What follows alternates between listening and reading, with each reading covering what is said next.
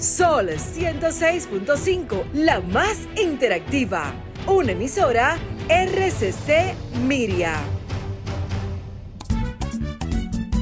Soy de esta tierra caribe, alma que vive en un tambor, cuerpo de mar y arena que recibe, bailando alegre el señor sol, pedacito de isla azul y verde, donde cada corazón es un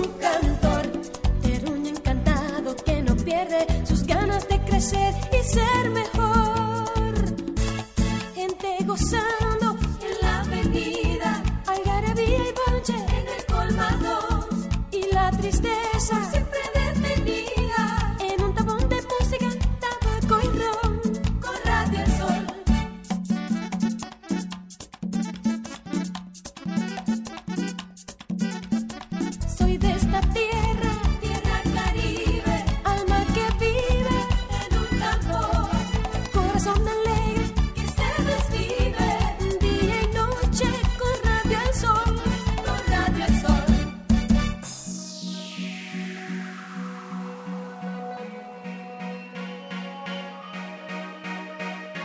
continuación, por Sol 106.5, Arquitectura Radial, Diseño, Urbanismo, Ingeniería y todo lo referente a la construcción. Arquitectura Radial, con los arquitectos Luis Taveras y Gleinier Morel.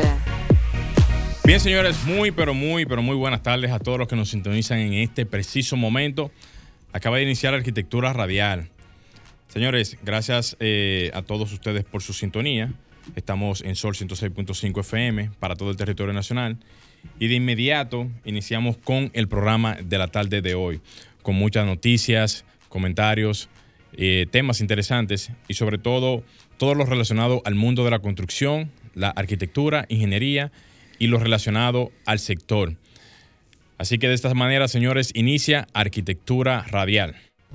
Estimula tus sentidos, enriquece tus conocimientos. Arquitectura Radial. Muy buenas tardes, como bien dijo mi compañero Gleiner Morel, una hora de este domingo vamos a estar compartiendo con ustedes todo lo relacionado al sector de la arquitectura, la ingeniería y la construcción en la República Dominicana y a nivel internacional. Estamos en Sol 106.5, la más interactiva. Eh, miren, vamos a pasar de inmediato con la frase de apertura porque tenemos varios temas interesantes el día de hoy y temas que han estado en la palestra desde la semana pasada con relación a un caso sumamente delicado que está ocurriendo aquí en el país, en las dos principales ciudades, Santiago y, Santo Domingo. Y ese tema lo vamos a dejar para el tema central que voy a abordar hoy. También vamos a estar conversando desde México con el arquitecto Pepe Moyao, quien eh, es el diseñador, su firma, Moyao Architects, diseñadores del, de la arena de tenis que mañana dará inicio en Acapulco, México, un complejo de, deportivo sumamente impresionante y ahí vamos a revelar algunos datos que serán una primicia en términos de arquitectura para Latinoamérica. La frase dice de la siguiente manera. La función de los edificios es mejorar las relaciones humanas. La arquitectura debe facilitarlas, no hacerlas peores. Ralph Erskine. Ralph. Ralph, Erskine. arquitecto y urbanista inglés. Wow. Interesante la frase, ¿eh? Recoge muchas cosas, como siempre, de las inquietudes de los profesionales, siempre en la parte de la construcción. Esa es la función de la arquitectura. Mejorar las relaciones humanas. Es correcto. Si tú no tienes una buena interacción entre el ente arquitectónico y las personas, tú no vas a tener una buena arquitectura. Eso es correcto. Eso es así.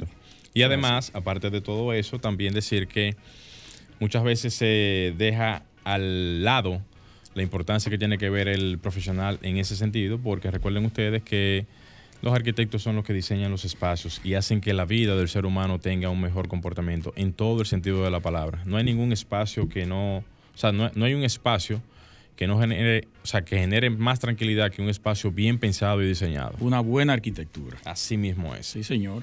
Sí, señor. Mire, vamos a resaltar la participación que tuvimos hoy esta mañana en.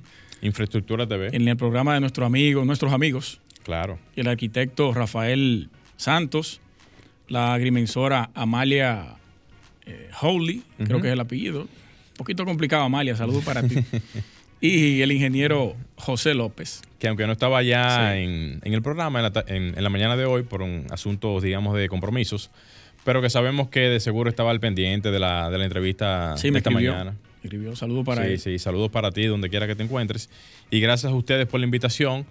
Eh, en su momento tenemos que invitar a la, A la agrimensora, aquí, Amalia, a- sí. Amalia, para que pueda hablar un poquito de muchas de las, de muchas de las inquietudes que tienen los agrimensores en su sector. Y por qué no, que vengan aquí al programa para que puedan exponer todo Y- en cuanto a lo que tiene que ver ese, ese Y mundo. ella en calidad de la presidenta de Asodagrin. Claro que sí. de la Asociación de Agrimensores. Sería muy, muy oportuno que en su momento pueda pasar por aquí por cabina, porque yo sé que hay muchas informaciones que se pueden reflejar aquí en el, en el programa de, de- de radio. Y algo importante es que Infraestructura TV es el segundo programa actual en República Dominicana que está en los medios de comunicación dirigido, igual que nosotros, al sector. Claro. Y eso es importante, tanto que nosotros apoyemos a ese proyecto y ellos nos apoyen a nosotros para poder Fortalecer. fortalecer el sector, que eso es lo que necesitamos. Correcto. Y no estar como siempre se, se ha vivido en este, en este entorno, de manera individual, cada quien, cada quien por su lado. Tenemos Una que cambiar pugna. ese, ese esquema, tratar de cambiar realmente esa visión y pensar cómo se debe de pensar en unidad y, y en colaboración. Totalmente. Tratar de cambiar ese switch. Antes de entrar, pasar a los temas, Morel, me gustaría que abordáramos uno de los temas, valga la redundancia, que, que sostuvimos esta mañana en el programa, y es la terminal interurbana de autobuses, que ahora pasa a ser una extensión de, de lo que es el ITLA. Ya está totalmente equipado.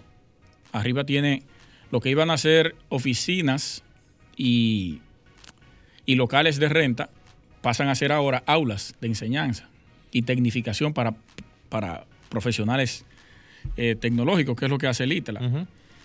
Mucha gente, bueno, sostuvimos un debate en el, en el, el chat del azar, el azar, que había muchos eh, eh, compañeros que no están de acuerdo con eso, que esos son inventos del alcalde, pero la primera propuesta que hizo el alcalde fue un centro cultural, que yo en su momento hice un video, está colgado en mi canal, LACT Arquitectura, pueden ir a verlo, eh, resaltando esa, esa, o ese cambio de función a esa parada, porque yo no estoy, no es que no estoy de acuerdo con la parada, es que no estoy de acuerdo dónde se hizo y cómo se hizo. Con, con eh, alevosía y, Y premeditación. Ajá, y premeditación y prepotencia fue que se construyó esa parada ahí, violando una resolución del, del Tribunal Superior Administrativo, la pasada gestión, construyó esa obra ahí, por encima de quien sea, porque, porque sí, porque dijo el presidente que sí. Entonces, esas son cosas que yo no comparto, aparte de que medioambientalmente se hicieron estudios y no se podía hacer ahí. Mucha gente dice que no, que Medio Ambiente emitió un estudio donde decía que sí, que se podía, pero no es verdad, eso no es cierto. Entonces, no es que estoy en contra de la parada, es donde está. Ahora, la función que se le va a dar ahora, como academia de enseñanza, ahora sí se le va a dar una función real a eso. Lo otro estaba más o menos bien. Ahí se iba a enseñar danza, arte, música, todo lo que fuera en términos culturales. Pero con esto del ITRA yo creo que es un paso más avanzado lo que va a ser. Significativo, claro que sí. Y hasta me gusta la idea de que sea un centro para la enseñanza de lo que son los diferentes cursos que se dan en el ITLA, porque el mundo, el cual estamos viviendo ahora mismo, es para allá que va. Y la tecnología es la madre de casi todas las herramientas que se están utilizando ahora mismo en la sociedad y en todos los manejos que tiene el ser humano.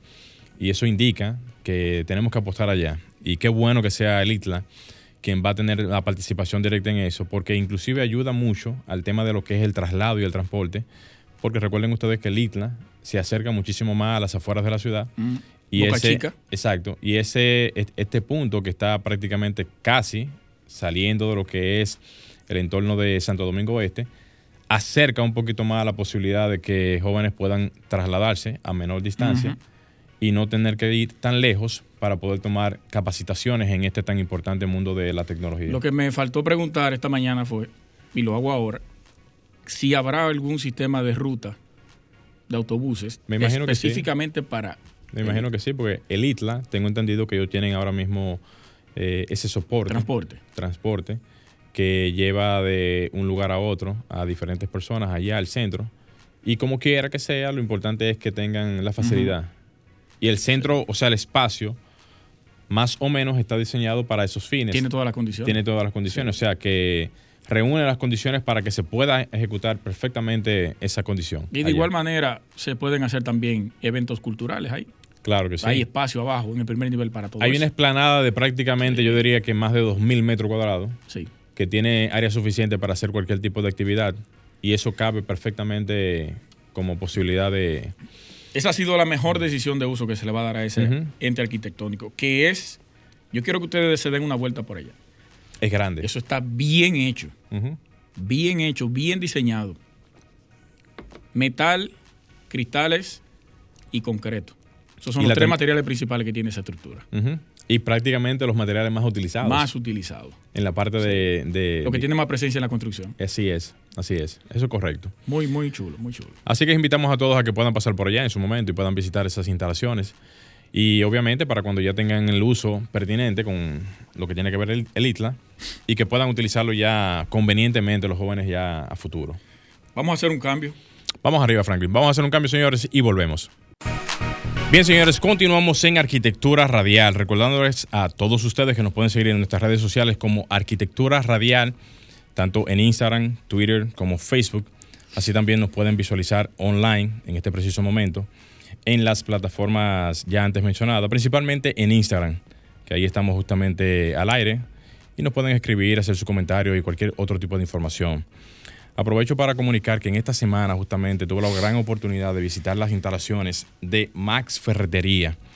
Señores, Max Ferretería, eh, donde en realidad pude hacer un acercamiento eh, de todo lo que ofrece la ferretería, así también como su gama de productos, servicios y sobre todo lo más importante, para todo el que consume cualquier tipo de o anda buscando cualquier tipo de insumos, lo más importante, vale la redundancia, Lo más es importante. lo más importante es el precio. O sea, cuando hablamos de eso, hablamos de que la, la facilidad, eh, el costo y otros detalles es lo que hace la diferencia.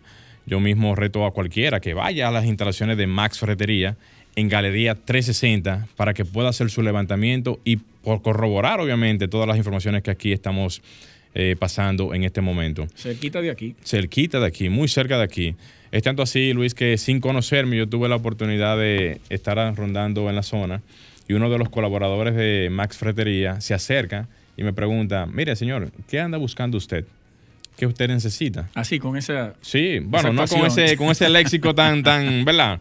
Pero me lo dijo de una forma muy amable y eso me da a entender de que hay una línea de, de instrumentación de que hay que atender a las personas, darle el seguimiento apropiado. El servicio Porque muchas cliente. veces tú vas a, una, a un espacio y más, y más cuando tú andas buscando alguna información y tú no sabes a quién preguntar. ¿A quién preguntar? Y muchas veces las personas están ocupadas en diferentes eh, actividades y cuando tú ves ese tipo de acercamiento te da a entender de que realmente hay una línea diferente de lo que es la parte de- del servicio. Y, qué están bueno debidamente, debidamente identificados ellos. Claro que sí, o sea, cada quien con su, con su chaleco distintivo, con su, con su uniforme, y eso hace realmente que uno pueda ver algo diferente.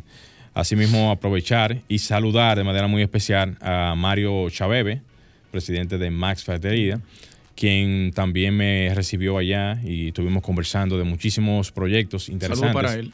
Y en donde aprovecho la oportunidad para agradecerle por el tiempo y el, y el, y el- o sea, y la, y la hospitalidad realmente en ese momento. Y que en su momento lo íbamos a tratar de ver cómo podemos hacer alguna transmisión en vivo desde la misma Sería Mac. interesante. Sí, sería muy interesante porque allí podrían converger muchísimas situaciones que se pudieran recoger, tanto de las experiencias de los que allí tran- transitas, porque estamos hablando de que es una plaza bastante importante, y que al mismo tiempo pudiéramos dar a conocer muchísimas de las eh, promociones, actividades y todo tipo de asuntos que tienen que ver con esta tan importante ferretería. Así que ya lo saben, señores, Max Ferretería ahora es tu ferretería. Recuérdalo, ¿eh? Miren, cambiando de tema y aprovechando también las informaciones que tenemos de, del mundo de la construcción, en esta semana también salió un artículo que decía que la OPRED de cierta manera va a continuar los proyectos del metro de Santo Domingo con sus extensiones, háblese las líneas que ya están eh, hechas, que es la línea 1A, o sea, la línea 1, la 2A y 2B, que son las extensiones que se van a hacer tanto de Santo Domingo Oeste como también de Santo Domingo Oeste para lo que tiene que ver la línea del metro. Decían aquí que, o sea, en las informaciones que había recogido, que desde el 2015, desde 2005 hasta 2018, el costo de las líneas 1, 2A y 2B ascendía más o menos a más de 1.795 millones de, de dólares, lo que significa que cada kilómetro en su momento tuvo alrededor de un gasto de casi 58 millones de dólares, cuando la tasa promedio en aquel momento rondaba los 40 pesos por dólar.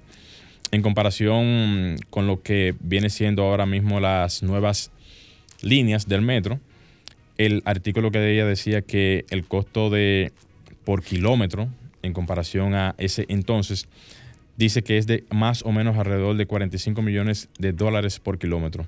Hay una diferencia significativa desde este monto al monto anterior porque si bien es cierto, ahora mismo el dólar está más alto.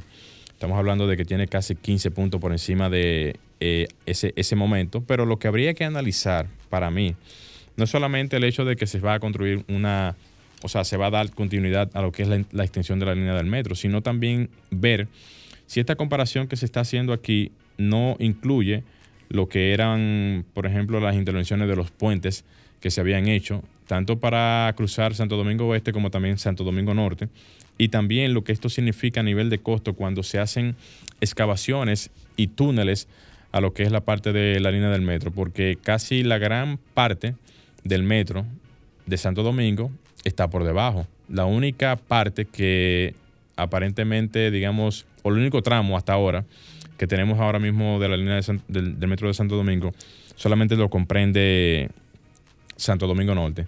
Entonces, pongo la información es porque sería interesante saber si el proyecto de el metro de Santo Domingo, en lo que tiene que ver las extensiones, van a seguir siendo por debajo de lo que es el, el nivel de terreno o si van a haber tramos en las vías, ahora en lo que son las extensiones, que van a ser por la parte aérea. Pongo esta información es porque así uno puede entender verdaderamente si estos montos corresponden a una disminución sustancial en lo que tiene que ver la parte del metro de Santo Domingo, o si simple y llanamente es un asunto de readecuación de diseños de lo que es la parte del metro, y si esto es una optimización de lo que son los procedimientos que se van a hacer ahora en el futuro. Entonces, traje la información es para poder eh, estudiar esto desde el punto de vista de lo que esto significa a nivel de ahorro para lo que es el Estado Dominicano y lo que esto va a significar también para lo que podría ser más líneas del metro en lo que se piensa hacer en el futuro, porque se piensa inclusive hasta conectar en su momento, tengo entendido que así decía un artículo que había leído hace mucho tiempo, conectarlo inclusive hasta con, Santiago, o sea, toda la zona del Cibao, porque si bien es cierto, el Cibao es una de las líneas más productoras a nivel de, de o sea, de insumo de, de alimentos y la parte de transporte, se pudiera combinar perfectamente con el, asunto de cargas y también lo que tiene que ver la parte de pasajeros y muchísimas otras cosas más, como son muchos de los couriers que muchas veces tienen eh, que mandar envío de paquetes.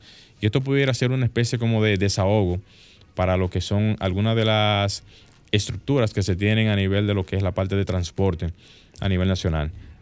Voy a dejar hasta ahí la información. Eh, señores, vamos a hacer un pequeño cambio y enseguida retornamos con más de arquitectura radial. Estimula tus sentidos, enriquece tus conocimientos. Arquitectura radial. Miren, señores, eh, recientemente ha habido una situación con dos firmas de arquitectura aquí en República Dominicana. Una en Santiago y otra. ¿Qué pasó? Ya. Recientemente ha habido una situación con dos firmas aquí en República Dominicana, una en Santiago y otra aquí en Santo Domingo, con el tema del plagio, propiedad intelectual y el derecho de autor. Eh, aquí, históricamente, eh, han surgido informaciones acerca de varias edificaciones construidas para la época de Trujillo, que fueron o que se insinuaban que fueron plagiadas para ese momento. Se hablaba de, y se habla todavía, del Teatro Nacional, que fue diseñada por Teófilo Carbonell. La compararon con el Lincoln Center en, en Manhattan. Pueden buscarlo mientras conversamos aquí en el programa. También está la Asociación Popular, que está en la 27 con Gómez, diseñada por el arquitecto Eduardo Selman que se parece mucho al Palacio de Justicia que diseñó Oscar Niemeyer en Brasil. Pero también está el Banco BHD de la Churchill con 27. Esa no pude encontrar la similitud, pero sí me dijeron que en algún momento eh, como que habían elementos que se parecían a otras a otros edificios en otros países y también la, el edificio de la Procuraduría, ahí en el Centro de los Héroes, diseñado por Cuquito Moré, el arquitecto. Entonces, ahora tenemos tres semanas más o menos con un tema en la palestra pública caliente, porque una edificación en Santiago de una firma de arquitectura que a propósito el domingo pasado estuvimos conversando con el abogado Edwin, eh, Edwin, bueno, se me olvidó el apellido, conversando sobre ese tema, que él es experto en derecho de autor y propiedad intelectual y el plagio.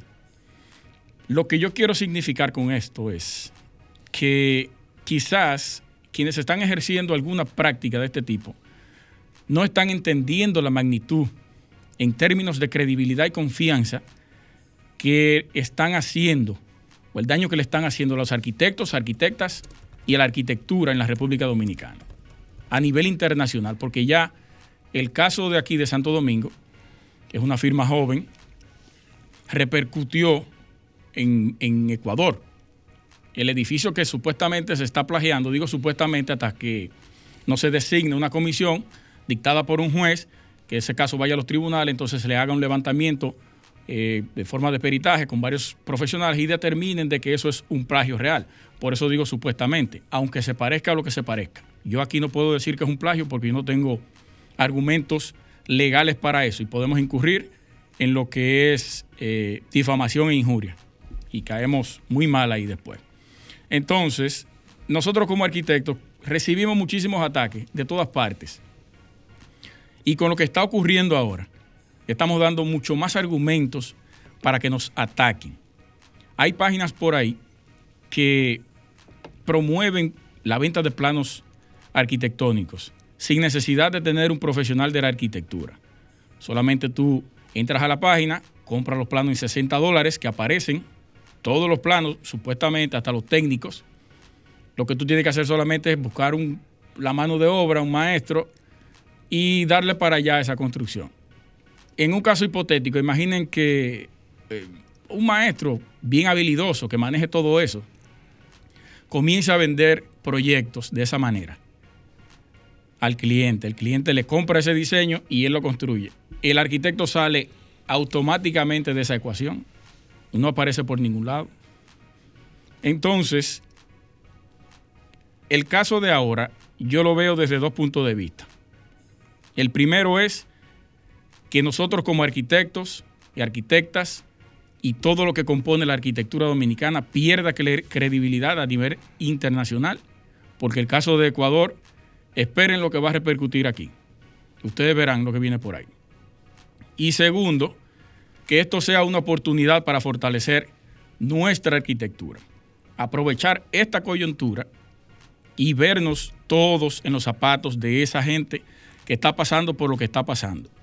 Están de boca en boca de todos los profesionales del área por ese supuesto plagio que se está haciendo con edificaciones de otros países que quizá ellos entiendan que nadie lo va a notar, pero es, es muy evidente lo que está ocurriendo. Es muy evidente. Eh, aprovechar esto, fortalecer la arquitectura y de una vez por todas darle al país la arquitectura turística contemporánea que se merece, de la que yo he venido hablando todo este tiempo.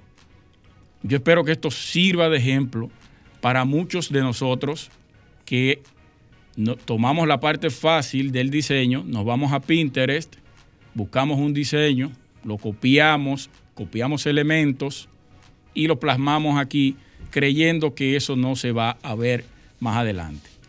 Aprovechemos esta oportunidad para poder esclarecer todo eso, fortalecer la arquitectura, fortalecer el diseño, la creatividad, porque de otra manera, de otra manera vamos a perder todos la credibilidad, la confianza y van a contratar arquitectos internacionales que hagan el trabajo por nosotros, porque nadie va a creer en nosotros. No van a creer que esos proyectos que estamos vendiendo son realmente nuestros.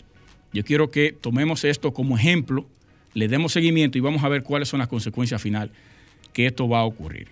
Y estoy pensando o estoy proponiendo que se debiera, se debería, perdón, de hacer una procuraduría de arquitectura para el tema, para esos temas, para temas de plagio, para propiedad intelectual, para derechos de autor.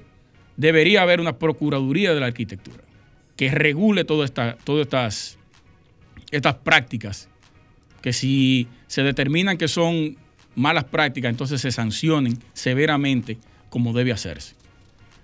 Eh, vamos a dejar el comentario hasta aquí. Espero que hagan conciencia de todo esto. Espero que sí. No se muevan y regresamos con más. Estás escuchando Arquitectura Radial.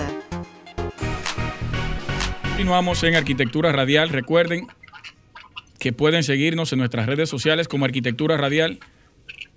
Un segundito, señores, que este WhatsApp está un poquito violento. Está alto. Sí. Agregarnos a nuestro WhatsApp arquitectónico al 829-630-8811 y también darnos seguimiento en las demás redes sociales.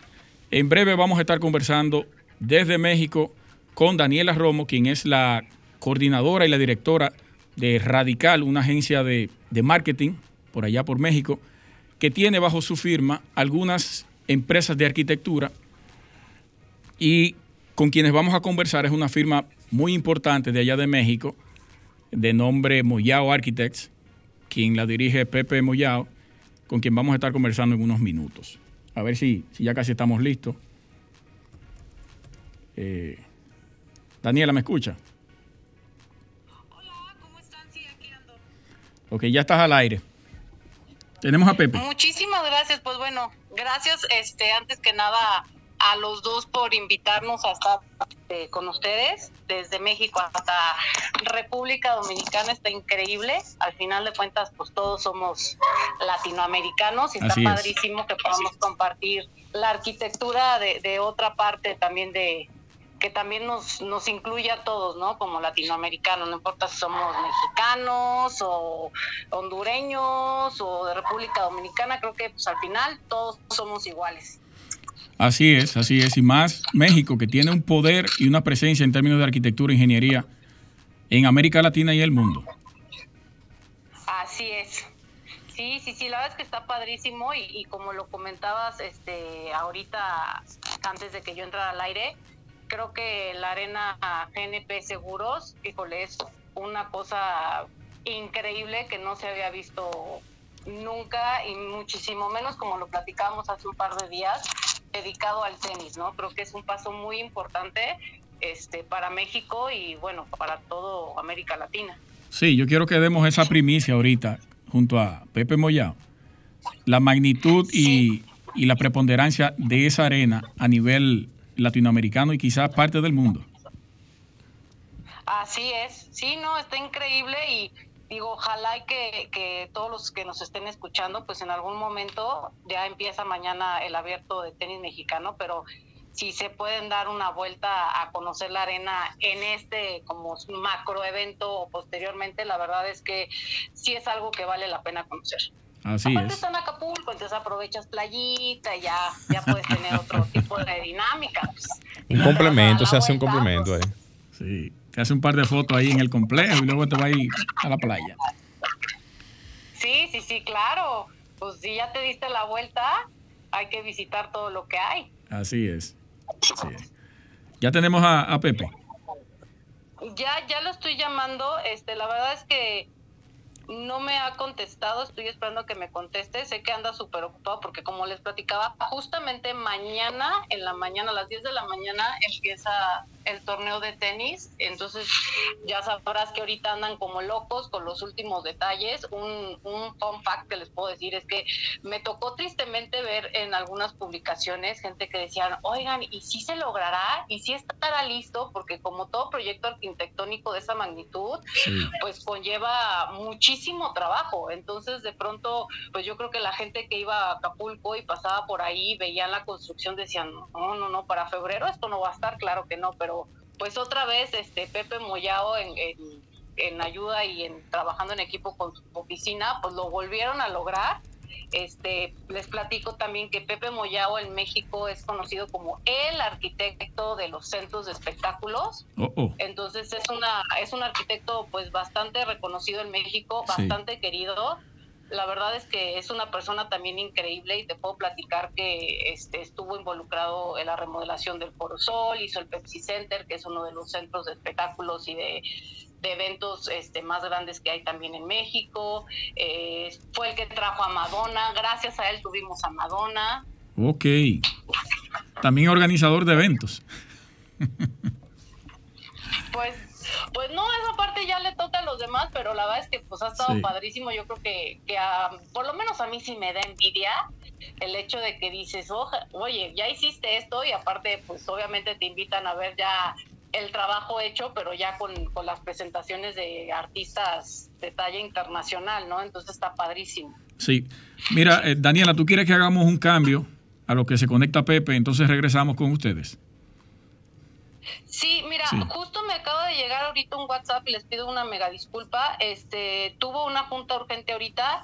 Si quieres, déjame ver eh, cuánto me dice que se tarda y les vuelvo a avisar porque pues estaría padrísimo que pudiéramos platicar de esto y bueno, que sobre todo que la audiencia que a lo mejor no, no conoce este proyecto, si tiene alguna pregunta, pues se la puedan hacer, estaría increíble. Está bien, está bien. Coordina con él y me avisas. Nosotros... Eh, claro que sí.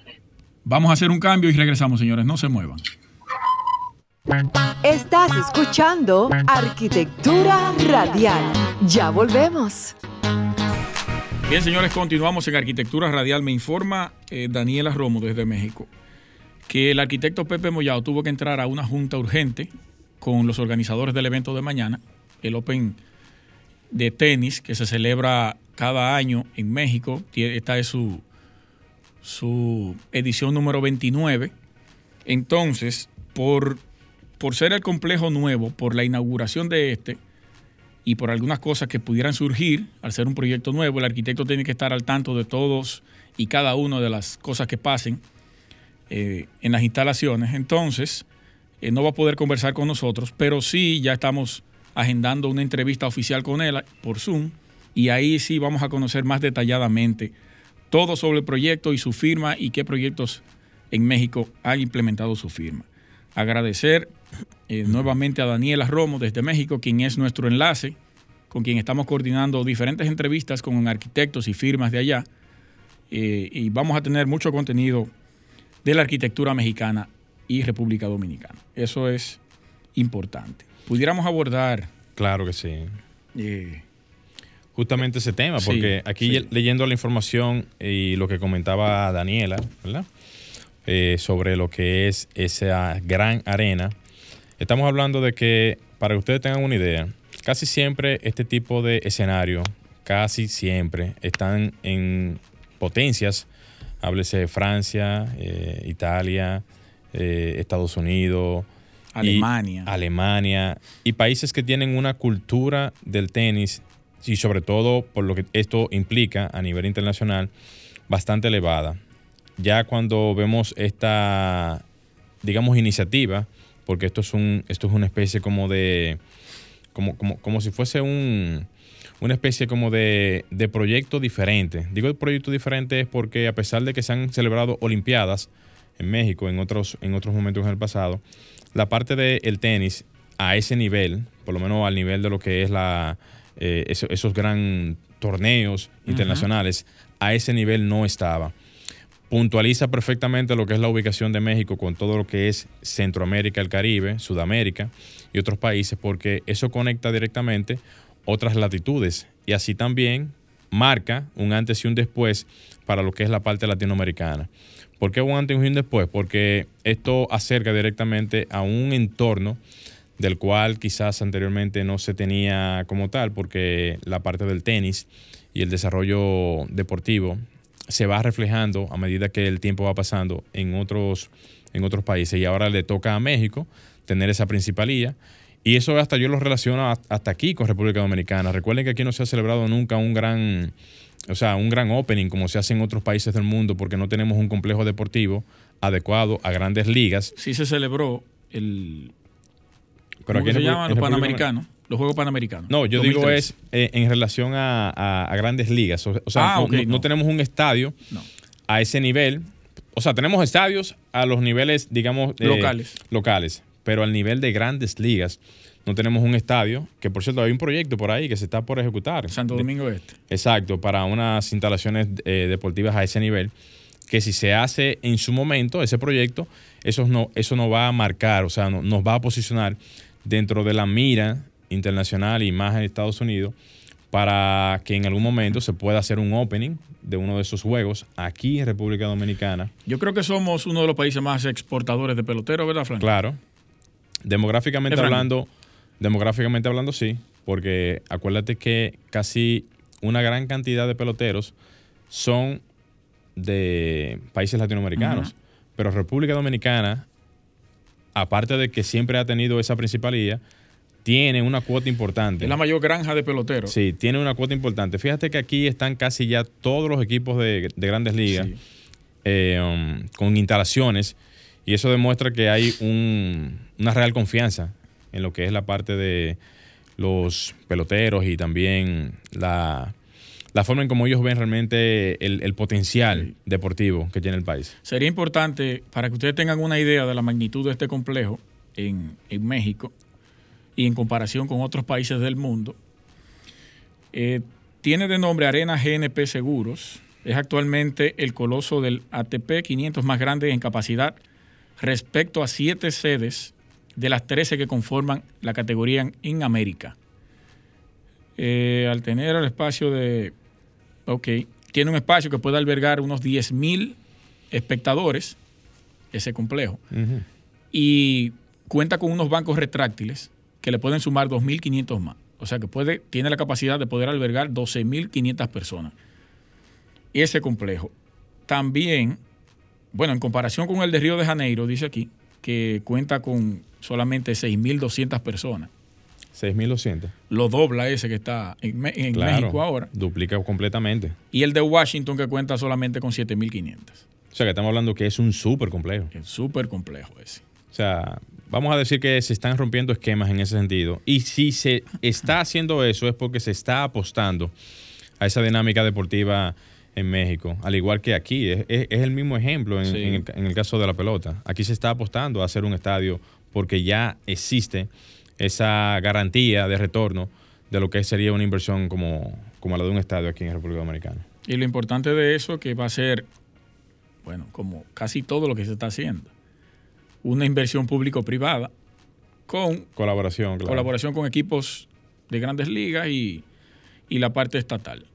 Lo único que yo no vi bien de eso fue la, promoción de, que de ciudad inteligente que, decía el alcalde. Ah, no, eso...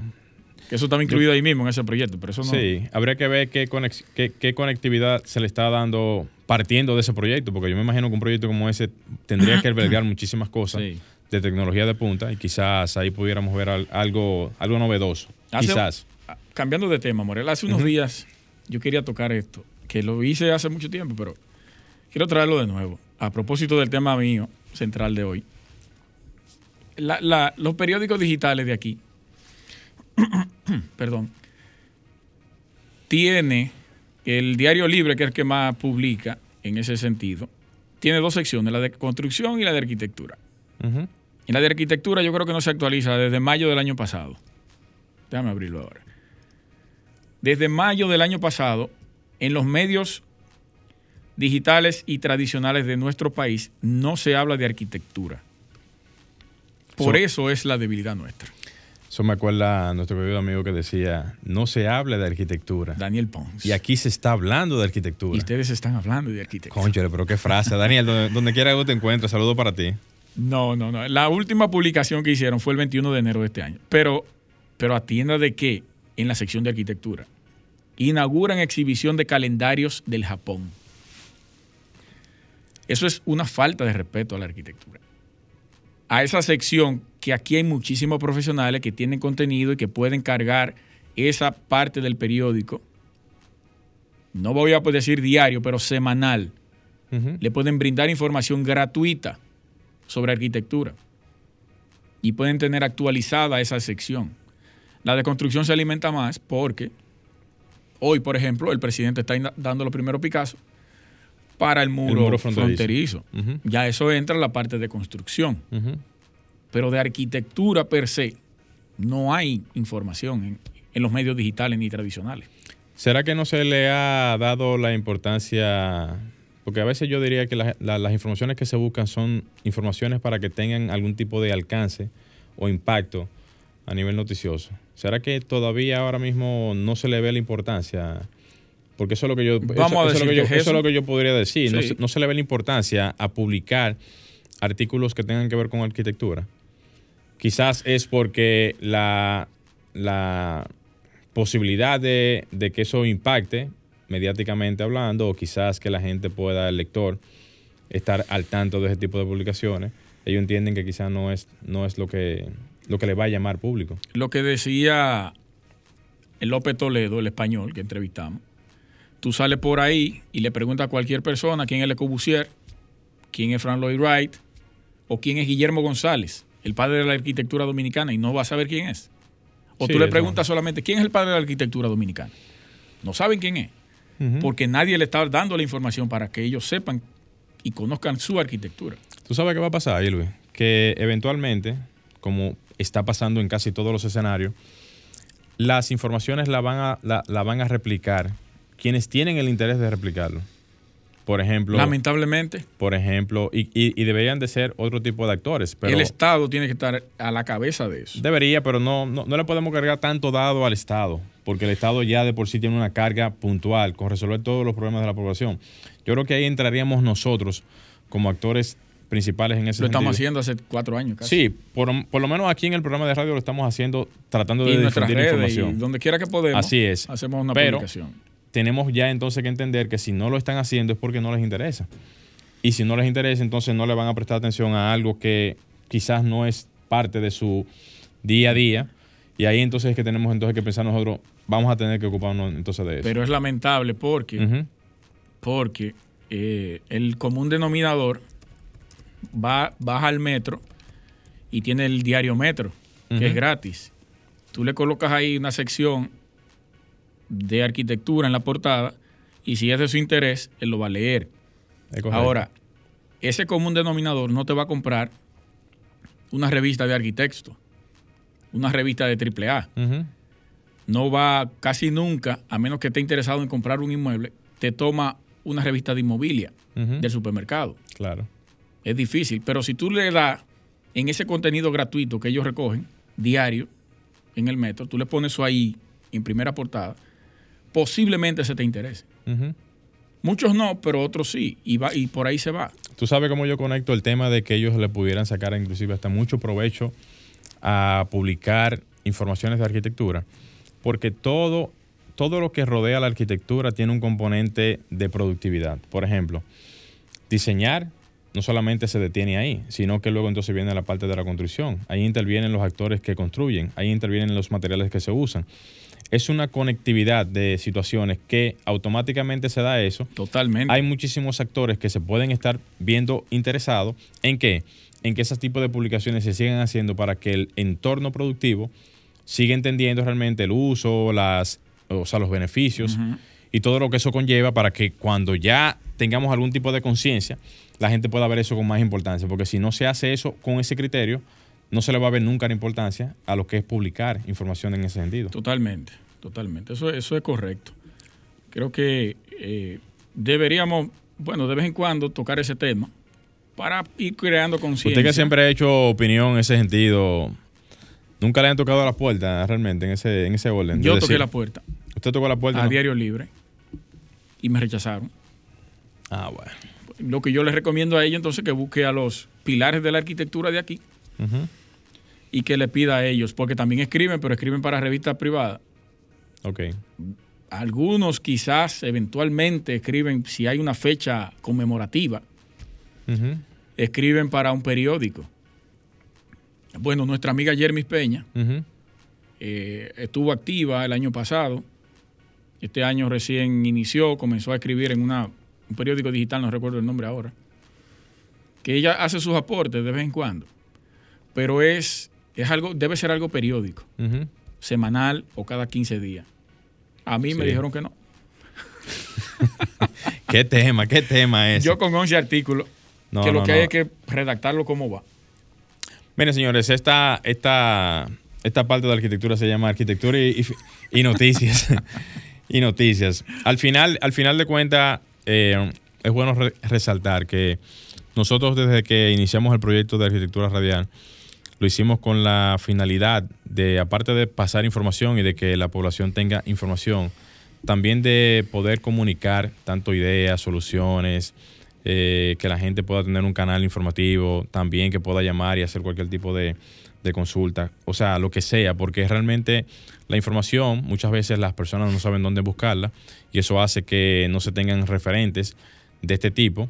Y el sector de la construcción y la construcción en sí, como ya hemos dicho ya anteriormente, es uno de los pilares económicos del, de- de- del desarrollo de cualquier nación. Y esas informaciones deben de estar a la mano siempre. Dicho, dicho de cierta manera, ahora mismo tenemos un nuevo ministerio que va a tener una participación muy directa en ese sentido. Y señores, muchas cosas van a cambiar. Y eso hace que las informaciones, hasta inclusive hasta por un medio eh, de, de digital o, o periódico, ese tipo de informaciones se pongan a disposición para que la gente sepa qué tipo de cosas se van a hacer en el futuro, cómo se van a hacer y cuáles serían las cosas que usted debería de saber para poder estar al tanto de esto, porque no solamente es- el profesional, sino también el, el público y la población en general. Ya para cerrar, porque ya se nos terminó el tiempo. Ajá. Si alguien sabe de alguna escuela de manejo para vehículos pesados, tractores, para mecánica, excavadora, retro, yo la desconozco. Me gustaría saber si alguno tiene información sobre eso, que nos escriba. Porque un oyente hace un tiempo, de nombre Watkinson Play Simon, ¿no? Muy incómodo ese nombre. Eh, me hizo esa pregunta y fue interesante, me la encontré interesante. Casi nadie va a una escuela de manejo de vehículos pesados como eso. Si alguien tiene conocimiento de eso, que nos deje saber. Señores, llegamos a la parte final de Arquitectura Radial. Gracias por su sintonía a esta hora del domingo. Esperamos reencontrarnos el próximo domingo con más información, más noticias del sector y nuevos invitados. Estuvo con ustedes Luis Taveras, Gleiniel Morel y Franklin Tiburcio en los controles. Hasta pronto. Y hasta aquí, Arquitectura Radial, con Luis Taveras y Gleinier Morel, por Sol 106.5.